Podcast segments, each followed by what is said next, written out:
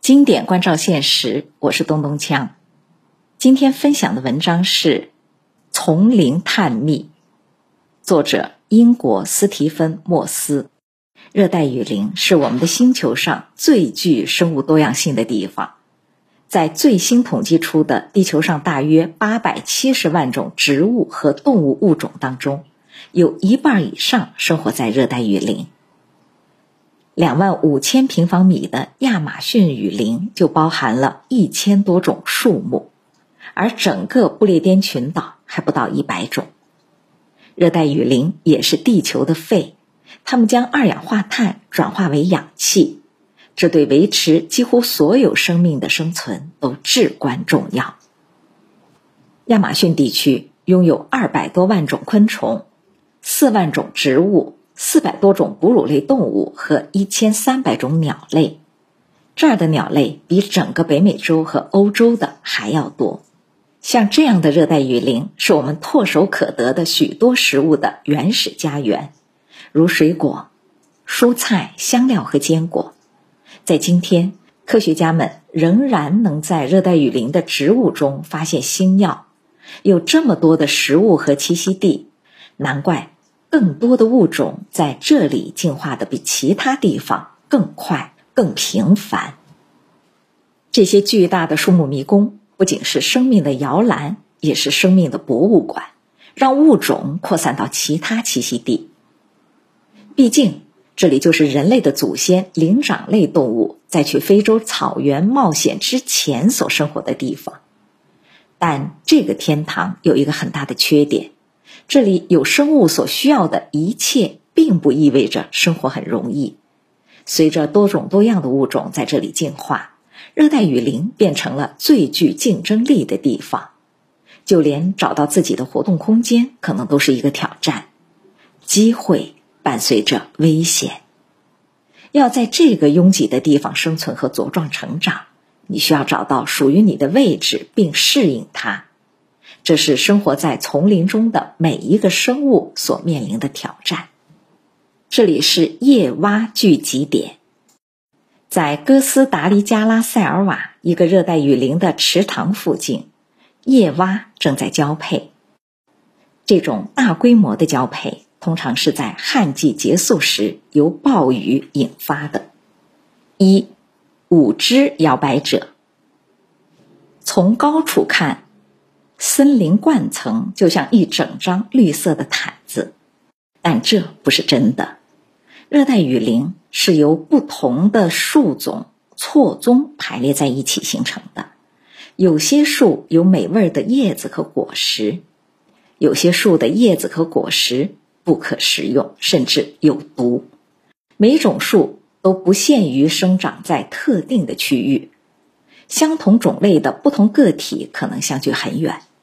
所以，如果热带雨林当中动物以一个特定的树种为食，它们就要知道这个树种在哪里以及如何去找到它。蜘蛛猴显然已经学会了这种技能。他们在脑中绘制了自己家园的地图。蜘蛛猴栖息在美洲中南部的热带雨林中，从南部的巴西到北部的墨西哥都有分布。它们住在热带雨林的冠层中，动作轻巧敏捷，主要利用它们优秀的色觉和前向的眼睛发现高热量的成熟水果。它们因细长的四肢和尾巴宛如蜘蛛腿而得名，尾巴可以作为第五只，使它们在寻找水果时能够轻松地在树木的上层移动。作为社会性动物，它们往往集成三十多只的一群一起生活，但是它们可能会分成较小的团体去寻找食物。成年的蜘蛛猴是优秀的攀爬者和觅食者，它们的宝宝像其他年轻的哺乳动物一样，通过探索周围的环境来不断学习尝试，以发现获取食物的最佳地点以及获得食物的最好方法。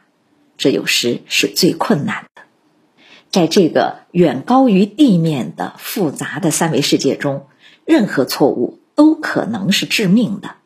在跟随母亲和其他动物的过程中，幼猴很快发现，并不是所有的树都是一样的，有些很湿滑，有些树木之间的距离太远，无法跳过。只要它们保持其五只，包括那个惊人的尾巴中的至少两个与树接触，就没有问题。幸运的是，如果它们滑倒了，它们以后更有自信的时候会这么做。尾巴相当于一根安全绳，可以挽救它们的生命。当蜘蛛猴掉下树的时候，它们的尾巴会自动锁紧其缠绕着的树枝。所以，虽然幼猴被悬挂在了半空中，但是它们是安全的。它们的母亲会来救它们，母亲会用自己的身体搭成一座桥。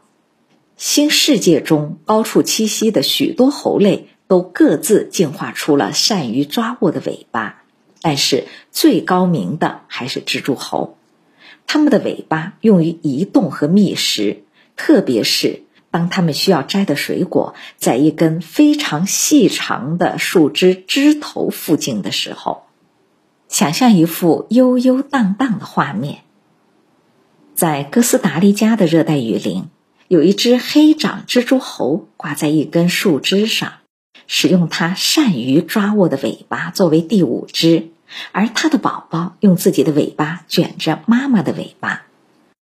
蜘蛛猴主要以树冠层顶部的植物果实为食，它们在细长的树枝之间游荡，寻找成熟的水果，这是蜘蛛猴的首选食物。修长的四肢和尾巴对于这种树梢上的生活至关重要。二。飞翔的蜥蜴，动物的身材越小，就越难在丛林中自如穿梭。对于东南亚丛林中的飞蜥来说，走在森林的地面上可能是危险的，但树顶生活又有别样的挑战。猴子用一个简单的跳跃动作就能越过的距离，对飞蜥来说可能是一道鸿沟，而且它们面临着的一个更迫切的问题。像许多小动物一样，它们的新陈代谢很迅速，需要蚂蚁、白蚁这样的食物提供稳定的能量，因此它们逐渐成为寻找蚂蚁痕迹的专家。这里的痕迹指的是蚂蚁离开巢穴寻找食物时留下的气味。飞蜥所要做的就是等蚂蚁大队的到来，只要没有其他飞蜥在树上守卫这片领地。如果竞争对手的体型比自己大，他们会将喉咙下的腹翼一开一合作为警告。体型较小的飞蜥别无选择，只能离开。但是它们也无需爬树离开，它们只需要展开其超长的肋骨，形成翼膜，跳到半空中，凭借其长长的尾巴进行转向，滑翔到相邻的树上，再次开始寻觅食物。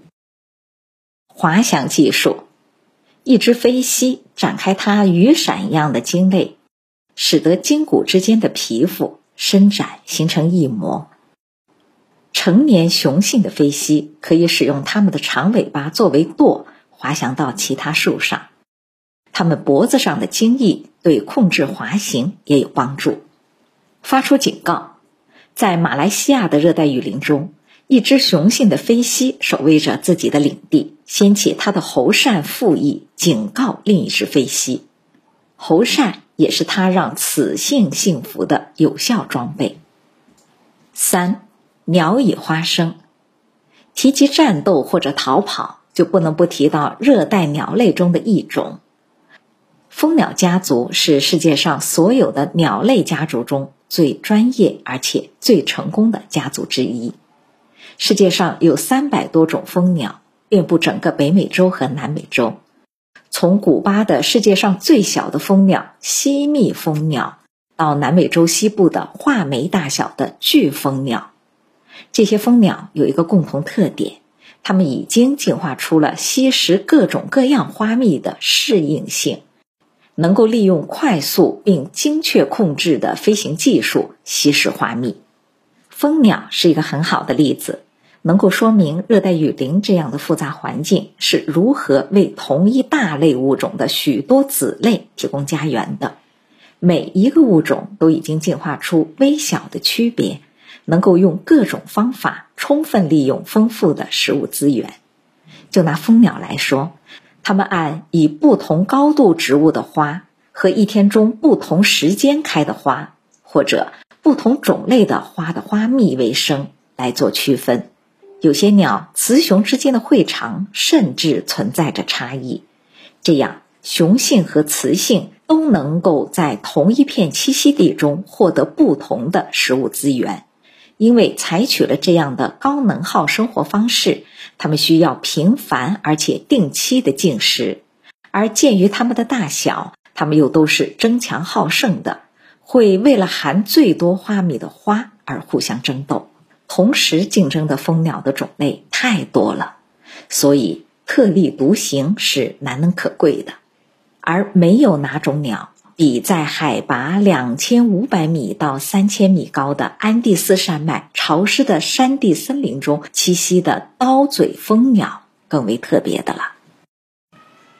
鸟如其名，刀嘴蜂鸟的喙很长，非常的长，事实上有九到十一厘米，甚至比它们的身体还要长。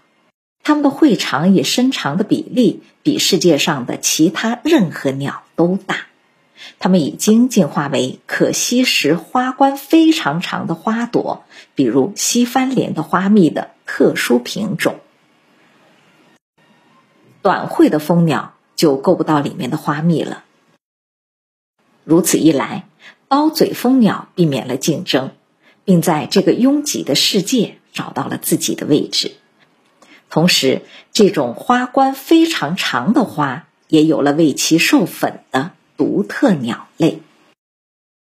花蜜换花粉，一只雌性火山蜂鸟从云雾森林的鹅塔兰属的花中吸食花蜜，鸟喙上沾满了花粉，它以固定的路线穿梭于相同种类的花朵间。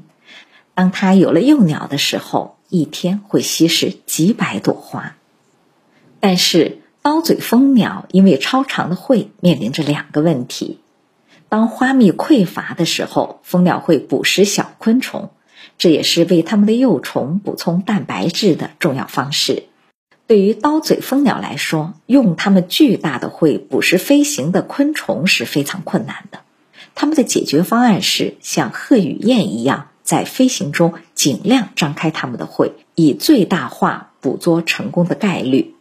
另外一个问题是如何梳理它们的羽毛？答案很简单，用它们的脚。